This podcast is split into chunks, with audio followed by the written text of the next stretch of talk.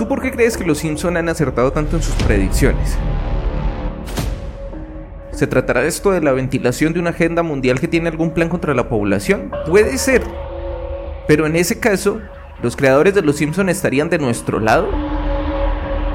Ponte a pensar en que si nos dicen los planes del enemigo, entonces serían nuestros amigos. Dejemos eso como primer punto, que posiblemente los creadores de Los Simpson estén de nuestro lado. Pero aquí hay algo más. Se cree que no son nuestros amigos, sino que trabajan muy de cerca a la élite. Esa élite que tiene los planes contra la población. Se comenta que Matt Groening es masón nivel 33 y que este tipo de fotos, pues la verdad deja muy poco a la imaginación. Pero ¿tú crees que un masón de este rango podría hacerse este tipo de fotos señalando un ojo que todo lo ve? ¿Será que alguien con un rango tan alto sería tan visible? Seguramente, en caso de que Groening pertenezca a una logia secreta, posiblemente no tendría un rango tan alto. En esta segunda posibilidad, en la que evaluamos si los Simpsons son parte de ese grupo mundial, pues es necesario hablar del concepto de la programación predictiva. Esta es una teoría que sugiere que los medios de comunicación e industria de entretenimiento trabajan juntas para enviar mensajes subliminales o pistas ocultas en diferentes programas, videos musicales y mucho más.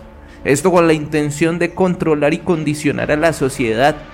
Se dice que estos mensajes ocultos predicen eventos futuros o promueven agendas secretas de esta manera, cuando sucede el acontecimiento, pues no genera gran estupor como si no se hubiera conocido con anterioridad.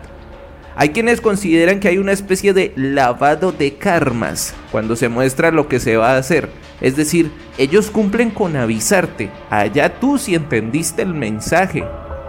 También podríamos analizar si lo que buscan es sumergir a la población en el miedo y la desesperación, o tal vez en confundirnos para reinar, o posiblemente lo que muestran en Los Simpson y en otros medios son puntos que se discutieron en alguna reunión y los creadores de material de contenido pueden usar esta información, pero no directamente, tal vez de una manera subliminal para que cuando suceda y las personas descubran dichos mensajes en esa serie o en esa portada o qué sé yo, la viralicen o como está sucediendo con los Simpson, que no mueran nunca.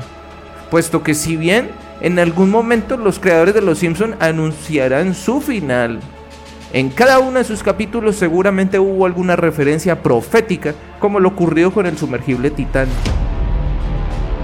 Y cuando suceda algo así, volverán a traer la profecía de los Simpsons y se volverá a especular de cómo lo hacen y será una especie que va a vivir para siempre. Los egipcios lo decían, mientras digan tu nombre vas a estar vivo y por eso los faraones ponían sus nombres en todo lado.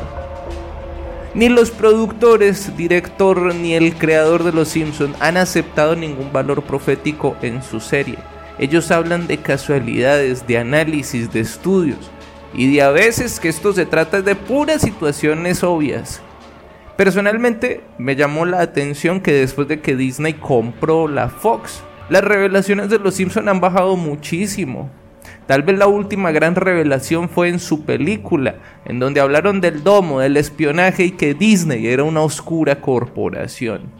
En fin, no creo que sean nuestros amigos. Más bien esto es una pura estrategia de marketing que nos confirma la existencia de una gran agenda mundial que tiene un gran propósito con cada uno de nosotros. Este fue el Samuel Lozano. Nos vemos.